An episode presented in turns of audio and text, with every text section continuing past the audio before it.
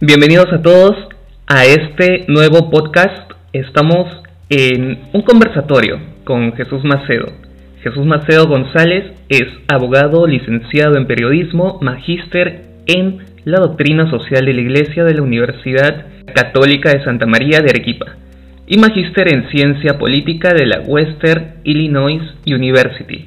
Ha trabajado también en municipalidades de Moquegua y Lima y tiene dos, dos libros publicados en temas de juventud. Ha trabajado en ONGs con niños, adolescentes y jóvenes en Lima y Moquegua. Actualmente es docente de la Escuela de Gestión Pública y Desarrollo Social de la Universidad Nacional de Moquegua, donde ha sido defensor universitario, director de Escuela de Gestión y director del Centro de Idiomas. Estamos en este conversatorio entonces con Jesús Macedo González y vamos a conversar sobre la coyuntura actual que tienen las universidades nacionales frente a esta pandemia llamada coronavirus. Eh, bienvenido Jesús, gracias por brindarnos tu tiempo para este, este conversatorio.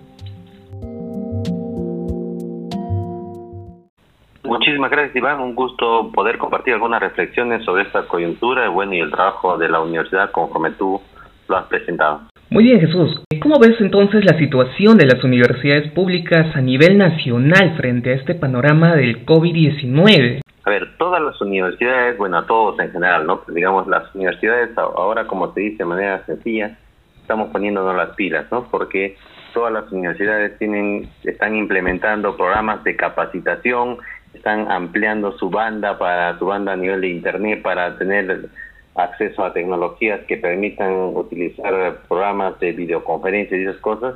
La Nacional de Moquegua hemos entrado un programa de capacitación para aprender a utilizar Zoom, Classroom, aunque no creas hay mucha gente que no sabe cómo bajar un YouTube, ¿no? porque mucha gente también es, eh, a partir de lo que somos de 40 para arriba, nos es un poco, somos muy ajenos a las tecnologías, no todos eh, las manejamos fácilmente. Entonces ahorita las universidades están en una carrera por aprender rápido y ya, porque además lo pueden hacer, todos estamos en casa y casi todos tenemos una computadora para entrar a las tecnologías y empezar en lo que sea aplicable, como han dicho las UNED, ¿no? Hay cursos, sobre todo los de sociales, que pueden darse desde la modalidad semipresencial y los que no van a tener que reprogramar algunos cursos o, según el semestre o cada universidad lo decide todo caso ya están amoldándose, acomodándose estas nuevas tendencias tecnológicas, ¿no? En todo caso, ¿cómo podrían, eh, cómo podrías tú eh, comentarnos, ¿no? ¿En qué situación les encontró este virus a ustedes como Universidad Nacional de Moquegua?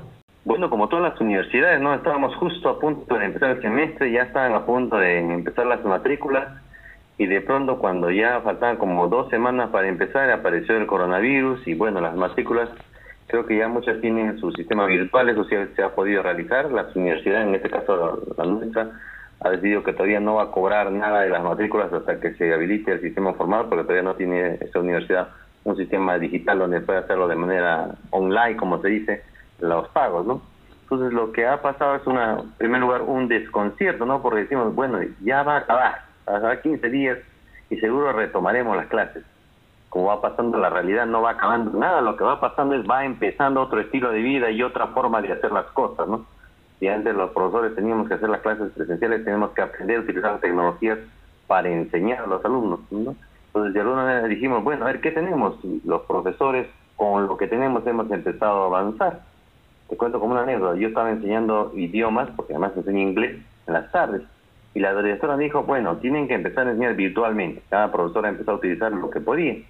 En mi caso, yo eh, utilicé el WhatsApp, porque una de las cosas que he descubierto, y eso casi no todos entramos a la muchas veces nos vamos a las plataformas grandes, a las redes, todos los jóvenes de este tiempo tienen redes sociales.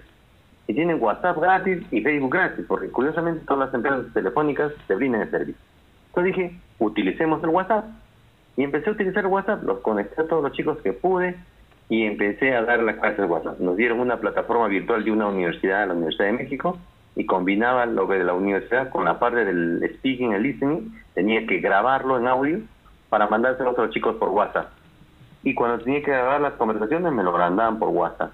También así justo incorporamos una profesora de Estados Unidos al WhatsApp, una profesora que me enseñó inglés y se sorprendía cómo estamos utilizando el WhatsApp, pero curiosamente tengo la impresión, sin falta de modestia, que nadie está hablando del WhatsApp como forma de enseñar.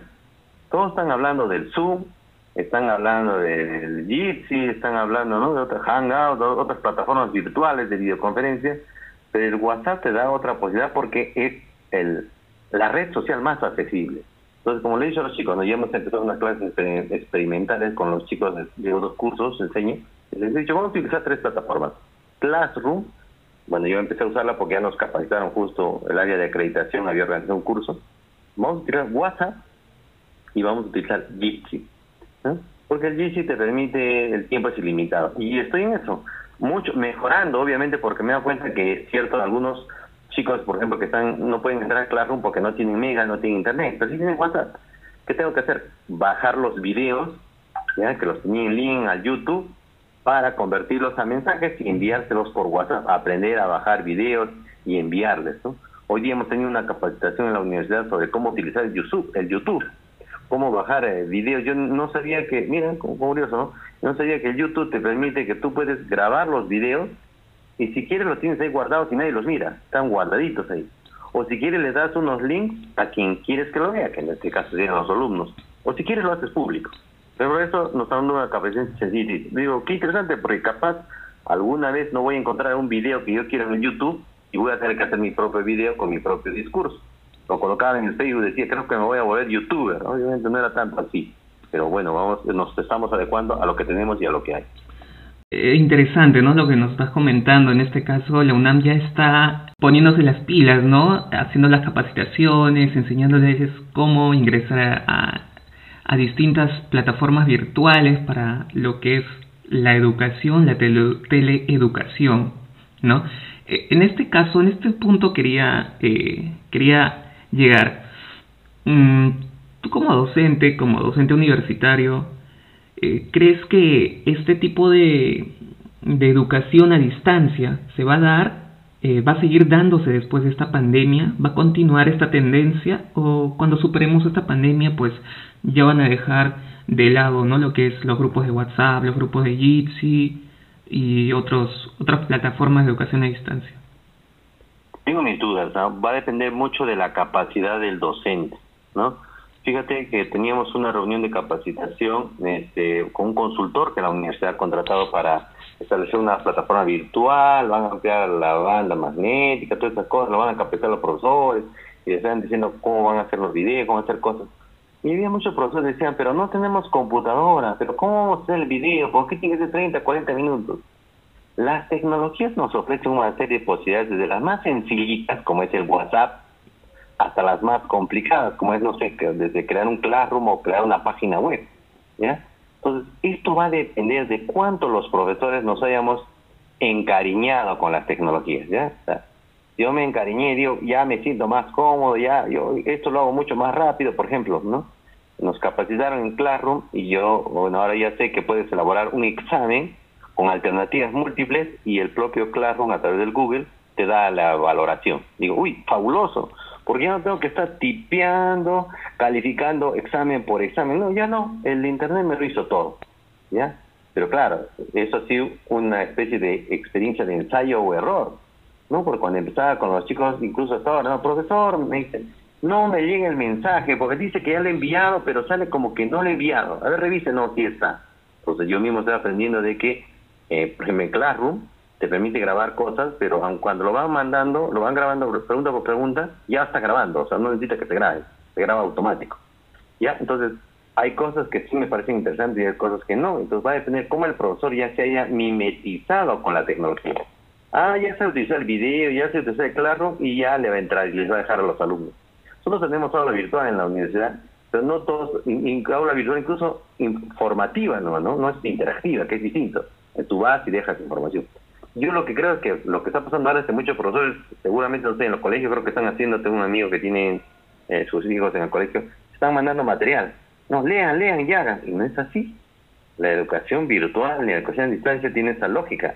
Tiene que haber un mecanismo a través del cual tú le envías material al alumno, pero el alumno va teniendo lo que se llama feedback o retroalimentación con el profesor.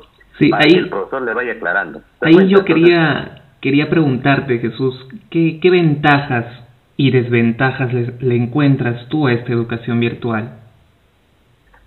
A ver, este, la educación, ¿cuál es la ventaja? Mm, a ver, eh, la ventaja puede ser que este, nos da una serie de recursos audiovisuales y puede permitir hacer la enseñanza de mejor forma. ¿no? Es lo mismo que yo cuente un ejemplo, y eso en la educación, uno aprende, dice más viendo y mucho más experimentando.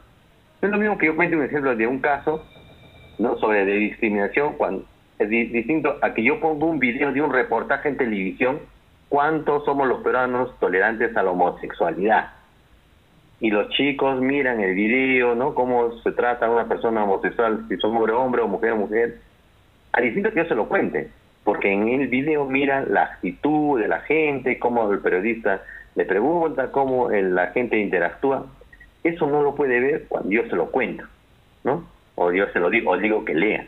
Eso me parece interesante. Uno, la rapidez, ¿no? Primero, la posibilidad de comunicar otro tipo de emociones, ¿no? A través de un video. Segundo, la rapidez ¿no? Yo hago un examen y al toque este, el alumno tiene la respuesta, ya sé cuánta nota tiene. En cambio, lo que no pasa ahora, tengo que verificar el trabajo. Tercero, los chicos van haciendo sus trabajos, yo tengo un formato donde ya voy recibiendo todas las respuestas. Y ya no tengo que estar viendo, a ver, profesor, entregué el trabajo, ya dentro no me frente, incluso el sistema me permite calificarlo. Eh, ¿Qué más? Eh, que no necesito estar en un determinado sitio porque yo puedo estar con mi celular en cualquier lugar, no existe el espacio, la noción del espacio, y desde mi celular puedo recibir o mandarle el mensaje y no necesariamente en una hora determinada. O sea, el alumno teóricamente me tendría más disponible, no solamente en el horario de clase, sino en un horario distinto. Y él también podría estar donde quiera que esté, tenerme disponible. ¿Cuáles son las desventajas? Ah, la desventaja es que no todos tienen computadora, ¿ya? Yo tengo, mira, en una clase tengo 40 alumnos, de los 40 alumnos, 30 tienen computador. Y a veces algunos trabajos son un poquito complicados porque sus celulares, algunos son antiguos, no les permite bajar demasiados apps, ¿no? Porque tú sabes que un uh un Zoom, se necesita una app, ¿no? Necesitan la computadora. Y los alumnos solo me mandan por foto, primera dificultad. Segundo, el tema de la red, ¿no? Porque a veces pasa que a determinadas horas la red se satura y no es buena como se dice a los chicos, se lentejea y no puede bajar el archivo. Profesor, no puedo bajar el archivo. ¿No me lo puede mandar en foto? Pues no puedo mandar un PDF, tengo que mandarle en foto. ¿no? este, ¿Qué más? Eh, la, el tiempo que nos van a mandar a los profesores, ¿no? Elaborar un material con una secuencia, porque no es que tú jalas material, tú tienes que mandar con una secuencia. A ver, quiero comunicar este tema, ¿cómo lo hago? Utilizo un video motivacional. ¿Qué video voy a seleccionar? Muy bien, de ese video, ¿qué preguntas también tengo que aplicar para que los alumnos lo revisen, porque ¿sabes qué pasa? Tú le mandas al alumno material, videos, separadas cosas, y no todo lo puede leer y no todo lo ve.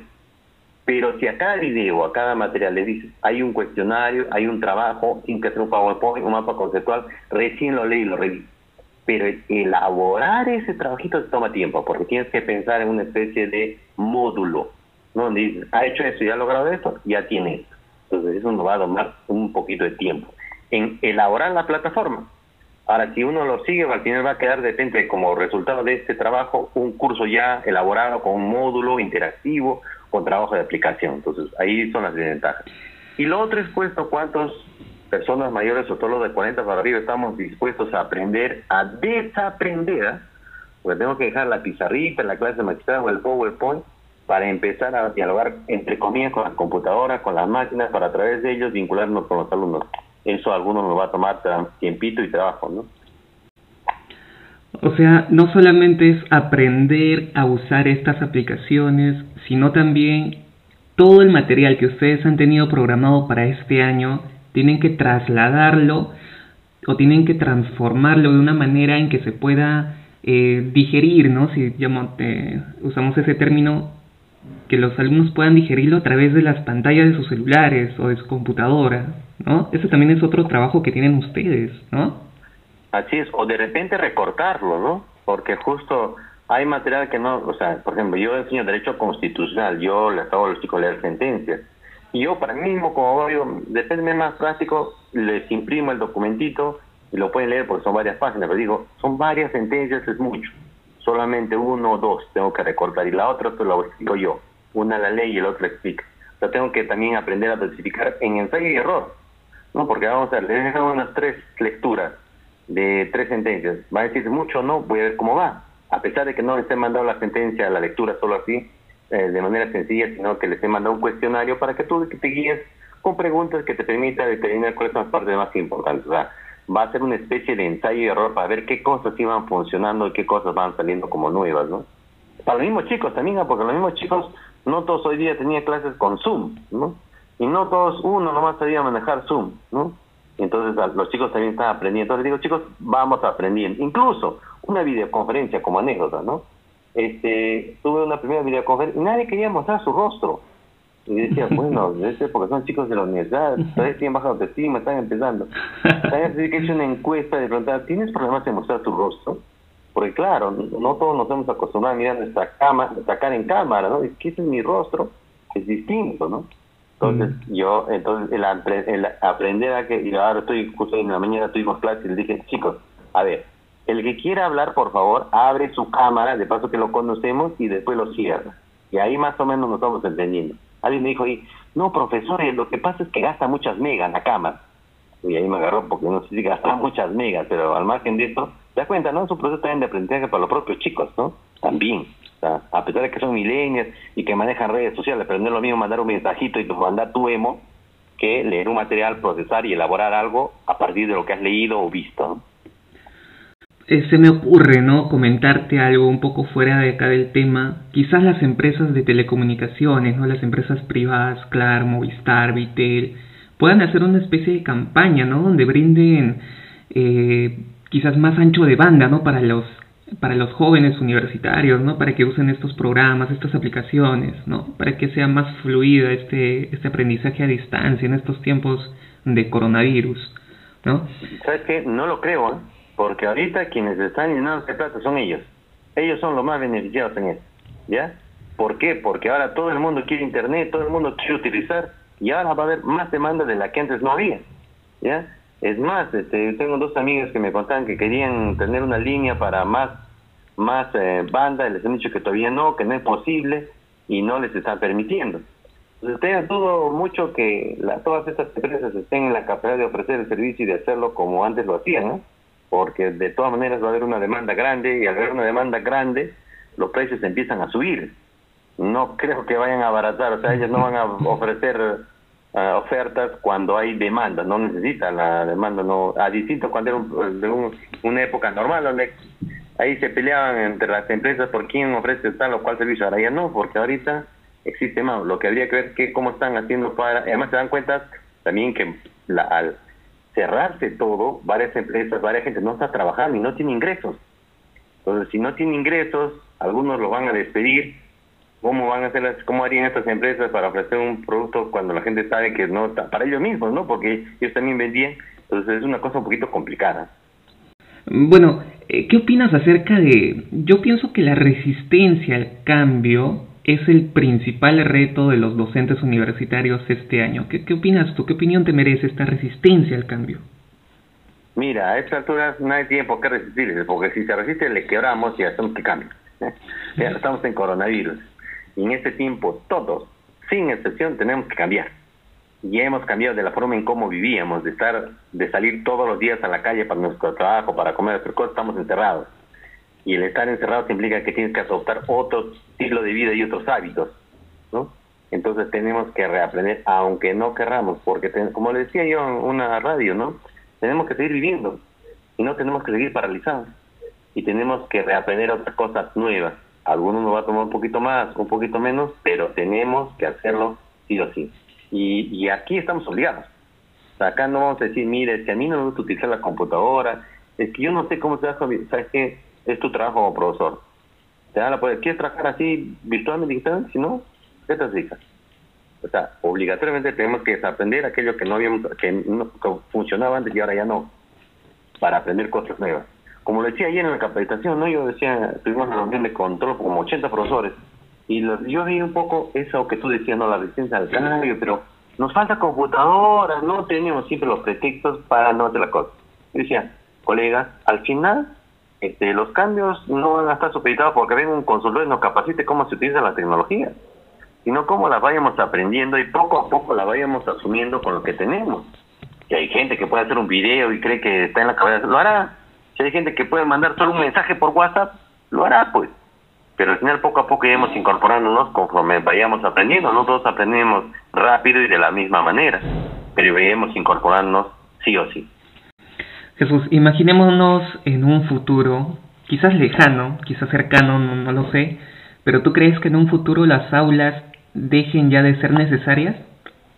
No, no, no creo, no creo. No van a ser, van a ser siempre necesarias.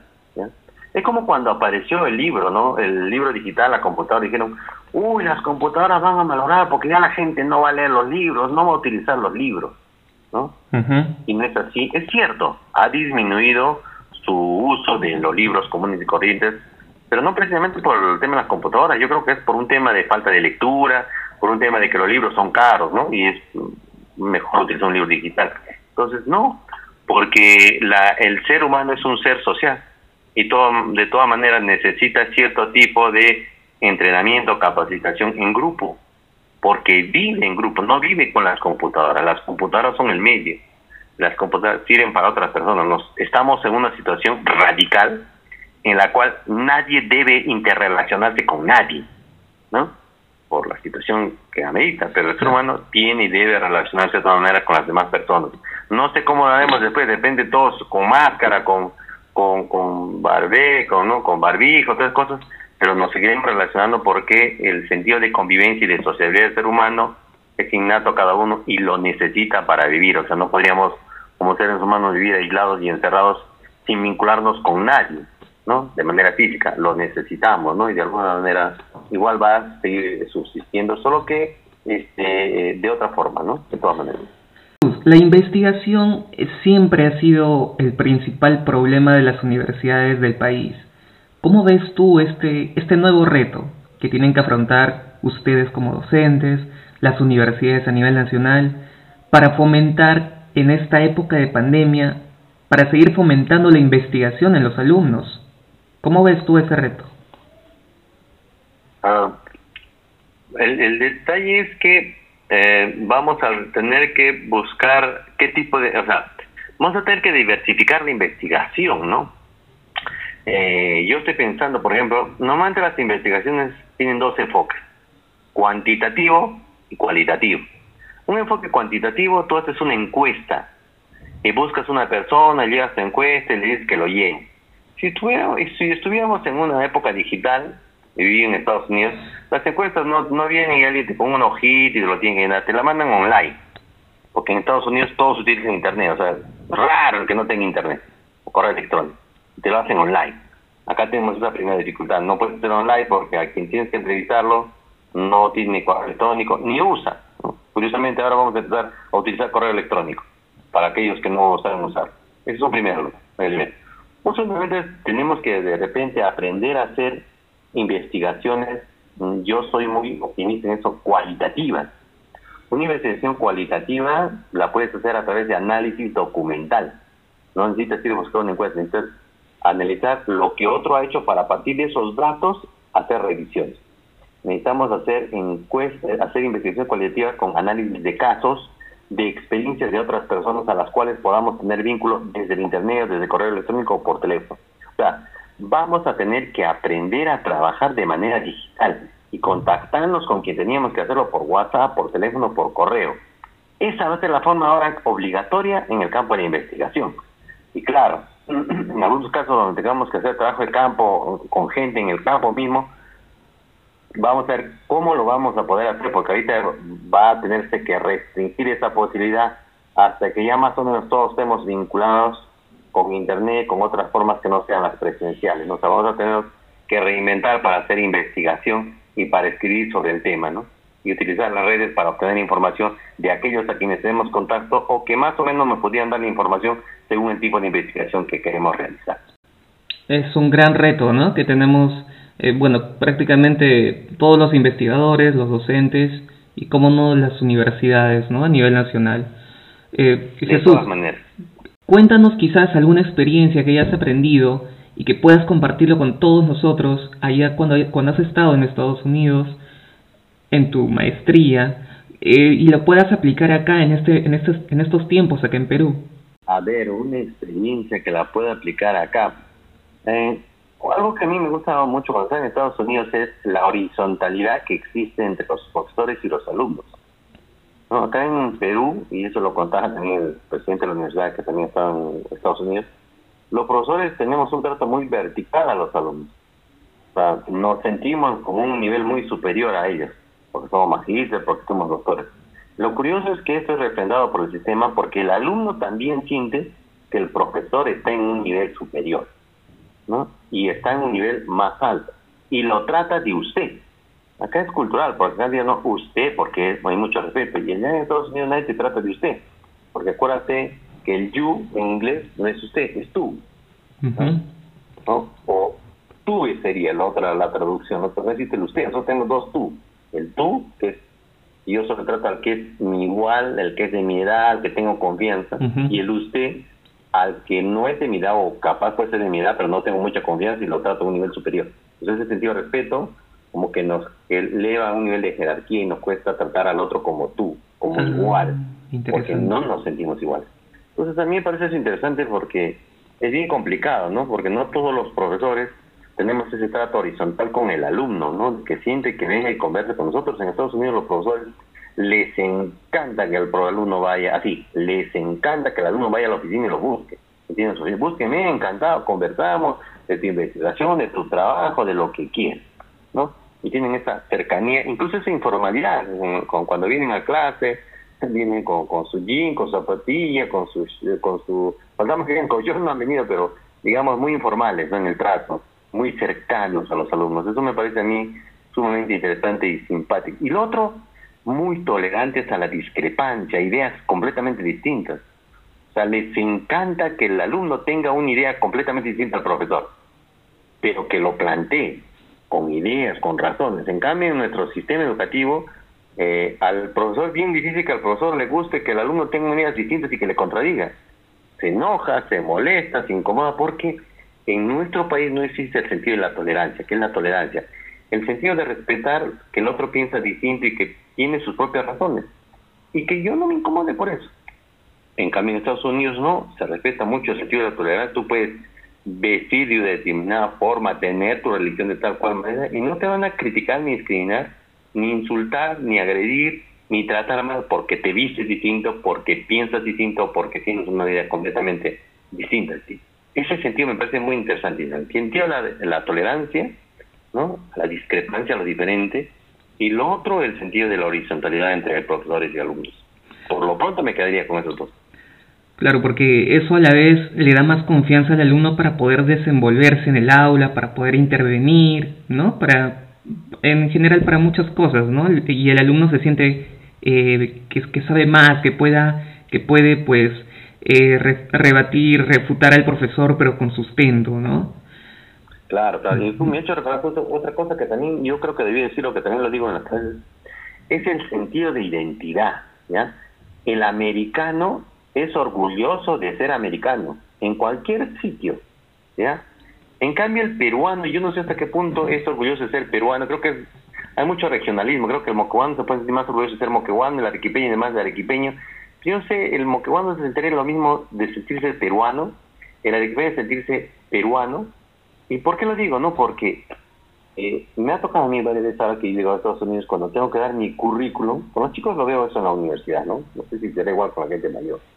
Pero, y yo tengo que decir, y digo, no, tengo dos maestrías, estoy en tal sitio, tengo tal libro publicado. Y va a ver los chicos así con sarcasmo, bueno, los chicos lo expresan, los adultos capaz se caen en la boca y dicen, tranquilo, profe, se vota, se vota, ¿no? Entonces, cuando un peruano dice sus méritos, no lo dice, dice, no, qué roche, qué vergüenza, ¿cómo lo va a decir? Y nos enseñan que no digamos nuestros méritos, ¿no? Porque es mal visto, ¿no? Tú tienes que tener sencillo, ser humilde, dicen. En cambio, al gringo, no sé si le enseñan a no decir sus méritos, pero cuando el gringo dice, hecho esto, aquello, el otro gringo dice, oye, qué chévere este, ah, es americano como yo, o sea, el éxito del otro, el mérito del otro que tiene el gringo, el otro gringo que no tiene nada de mérito igual, lo siente como suyo. En cambio, aquí en Perú, tú sientes, el, alguien habla de un peruano que tiene cosas bonitas y dices, ¡ay, qué chévere! No todos reaccionó de la manera. Y no todos nos sentimos orgullosos del mérito del otro, de la identidad de otro peruano. Entonces ahí creo que es un tema de poca autoestima social. Nos falta mejorar nuestra autoestima social en ese sentido. Sí, como esa frase que dice, el enemigo de un peruano es otro peruano, ¿no, Jesús? Sí, pues eso responde a ese tipo de cultura y tipo de mentalidad y ese que a ese enemigo ni siquiera debía ser llamado peruano, ¿no? Porque no te pases, ¿no? No podría haber un enemigo de un peruano, si es así, no es peruano, pues, ¿no? Sí. Jesús, ¿cómo te ves tú terminando este ciclo académico, e-, este, este año académico? El 31 de diciembre, bueno, el 24 me parece que termina, ¿no? 24 de diciembre. En realidad, ¿cómo, cómo, cómo te ves tú? ¿no? Me veo en qué sentido, ¿no? Porque, a ver, específicamente la pregunta, porque ¿a qué te refieres respecto de qué? En el aspecto académico, eh, de metodologías de enseñanza, de aprendizaje de nuevas aplicaciones, ¿cómo te ves tú? ¿Más superado, ya más, más abierto, con más conocimientos en el tema? Bueno, este, ah, yo creo que eh, una de las cosas que va a pasar a todos, sin excepción, bueno, a nivel de profesores de todas maneras, es que vamos a estar más empapados de las tecnologías. No sé si vamos a disfrutarlas o nos vamos a fascinar, ya. Tengo mis dudas, porque a mí la tecnología me fascina unas cosas y a veces me preocupa en otras tantas. Entonces yo creo que al final ya vamos a acabar haciendo más cosas desde la perspectiva tecnológica. Yo hace años hice un curso virtual, enseñaba virtualmente con un librito y no había tantas cosas, no utilizaba tantas cosas y funcionaba. Y funcionaba en esa época, de repente, sin falsa modestia, porque el curso era bueno, un librito de pedagogía y acompañamiento. Pero no utilizaba tantas cosas que sabía que ya existían, porque nadie me las enseñó. Pero ahora ya tengo esa posibilidad para aplicarlas, yo creo que me va, me va a parecer bien interesante por este lado. Lo que tengo mis dudas es que nosotros los países en vías de desarrollo no estamos acostumbrados a utilizar la tecnología. ¿Ya? En Estados Unidos, los países, ellos sí se comunican con videoconferencias y se llaman y hacen cosas. Y, nadie, no dicen como los alumnos acá, no, pero yo prefiero la clase presencial. Porque quieren ver la carita del profesor, quieren que le hable a los ojos, que, que le dé ¿no? su mirada y es más feeling el alumno. Entonces, yo creo que vamos a sentirnos eh, de alguna manera este, robustecidos y fortalecidos por haber aprendido un poquito más la tecnología lo segundo, por haber aprendido otras cosas que a veces hemos descuidado el coronavirus nos está enseñando, ¿no? A cuidarnos como seres humanos, ¿no? Porque al final, esta pandemia, como lo he dicho, lo han dicho varios de manera sarcástica, no es que eh, tenemos que cuidarnos del virus. Lo que pasa es que la naturaleza ha empezado a desintoxicarse del virus que somos nosotros y no el coronavirus. Entonces, ponerse a pensar cuánto hemos cuidado no nuestro planeta, cuánto hemos descuidado otros espacios y cómo tenemos que adecuarnos a las cosas que pasan. ¿no? Esta vez hace un virus, otra vuelta pudo haber si estamos peor que una guerra, ¿no? Porque en la guerra tú conoces al enemigo, aquí lo vas a matar. Acá no hay una guerra. O sea, no hay enemigo, o sea, no lo. Solo que tienes que guardar y tienes que cuidar. Como decía la ministra Macetti, acá cada uno es un, un soldado y una víctima a la vez. Tiene que defenderse y cuidarse, ¿no? Porque puede morir o puede vivir. Una guerra media rara. Entonces, aprender a cuidarnos y aprender hábitos de salud, de higiene y otras cosas que seguramente lo vamos a a seguir viendo, ¿no? Ah, definitivamente, Jesús, todo eh, en pro para que podamos superar esta pandemia, ¿no? Jesús, eh, ¿cómo vislumbras, cómo ves tú a los alumnos, a tus alumnos, o a los alumnos en general, ¿no? De la Universidad Nacional de Moquegua, en el, en el final de este, de este año académico. ¿Tú crees que, que van a lograr el aprendizaje deseado? A ver, este la universidad, como les digo a los chicos, no lo da todo y no lo tiene que dar todo. Todos los profesionales que hemos salido de la, salido de la universidad sabemos que la universidad solamente ha hecho un pedacito. La otra parte la hemos hecho nosotros con nuestra experiencia, metiéndole más ganas a aquellas especialidades en las cuales nos gustaban. O sea, no me preocupo si no he podido, los chicos no han aprendido todo lo que debieran, porque sé que hay un margen en el cual ellos lo van a aprender. ¿Cuántas veces a mí me ha tocado a los chicos, no? Yo enseño, ¿qué digo? Por ejemplo, el tema de transparencia. Y tú le puedes explicar a los chicos la ley de transparencia, 27.8 que hay 10 días de plazo, que si no te dan, puedes este, prestar una vía data o puedes eh, quejarte, bla, bla, bla, bla. Pero yo voy al alumno y le digo, ¿sabes qué? Todos van a hacer su solicitud de transparencia. Ya nadie les explica la ley, ¿eh? Digo, léanla, léanla, entréguenla y van a la municipalidad y dicen, profesor, no me quieren dar la información, dice que es un código que me están que me pelotean y que vayan a pasar los 10 días. esa experiencia de, que ha tenido el alumno de ir a la municipalidad, que lo peloteen, que vea que la ley no se cumple, no le puede enseñar a la clase, pues. Por muy experto que sea en el tema de la ley de transparencia. Y entonces cuando viene el alumno con su experiencia y me dice, y yo te digo, alumno, ¿qué, qué pasó con la ley? ¿Se cumple? Digo, no se cumple. ¿Y por qué no se cumple? ¿Qué falta? Es que no conocen, profesor. Ajá. Esa experiencia yo no se la he enseñado. Lo ha aprendido en su propia práctica concreta. Entonces, lo que les demos los profesores, mucho poco, siempre será completo y está bien que sea incompleto para que el alumno en el ejercicio profesional lo complemente. Y aún así, fíjate yo aún con la presentación que tú has dado, teniendo dos maestrías, estoy haciendo mi doctorado, y mi esposa entonces broma me y Jesús, ¿después qué vas a estudiar? Quiero estudiar una maestría en Derecho Constitucional o Derechos Humanos, decía.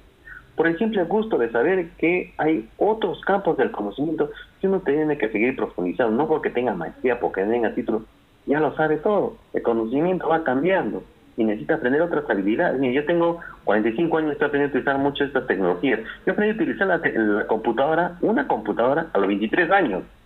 Y eso es un chiste, pues, ahora, ¿no? Porque con los millennials, todos los chicos de ahora ya saben manejar la computadora.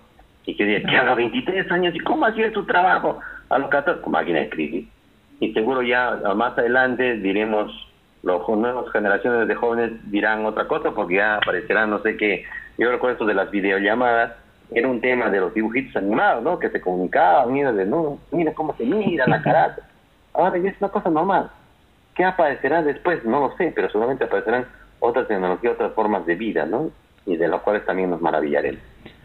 Definitivamente. Jesús, yo quería agradecerte nuevamente eh, tu tiempo para esta conversación. Y eh, Jesús, en la parte final quería pues pedirte, ¿no? Que des un mensaje a todos los que van a escuchar este podcast. Bueno, este, eh, las, eh, las crisis son oportunidades, como decía Vizcarra en su momento, para también mejorar y crecer. Tenemos que seguir viviendo, como le he dicho por ahí, no tenemos que dejar que el susto, porque estamos viendo creo muchas muchas muertes, de que muchas malas noticias y parece como ese meme que dice, todos no vamos a morir. No, no es así, no todos no vamos a morir. Solo se muere en esta vida quien no ha sabido vivir y vivir bien. Y hay que aprender a vivir bien, donde sea, como sea, con lo que te ha tocado vivir. Y no podemos paralizarnos y asustarnos y mirar que los muertos caminen y tú sigas viviendo como un muerto viviente. Tenemos que aprender a vivir, a utilizar las tecnologías, a hacer cosas que no hacíamos, a empezar a inventar otro tipo de trabajos, otro tipo de forma de vida porque esto seguramente va a pasar y la vida tiene que continuar. Y tenemos que aprender de esta crisis, como alguien dice, ¿no? Después de la tormenta siempre viene la calma, después de la noche siempre hay la luz. Pasará. Y miraremos con, con optimismo esto que hemos pasado y lo que hemos hecho, mirar el futuro que siempre estará súper y mucho mejor que el que ahora tenemos. Muchas gracias, Iván. Muchas gracias, Jesús Macedo, por este espacio que nos has brindado. Muy bien, un gusto.